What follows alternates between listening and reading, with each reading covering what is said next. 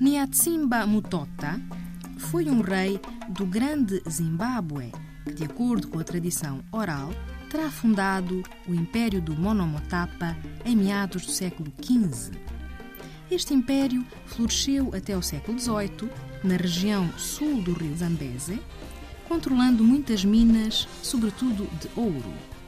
Niatsimba Mutota faleceu em data incerta.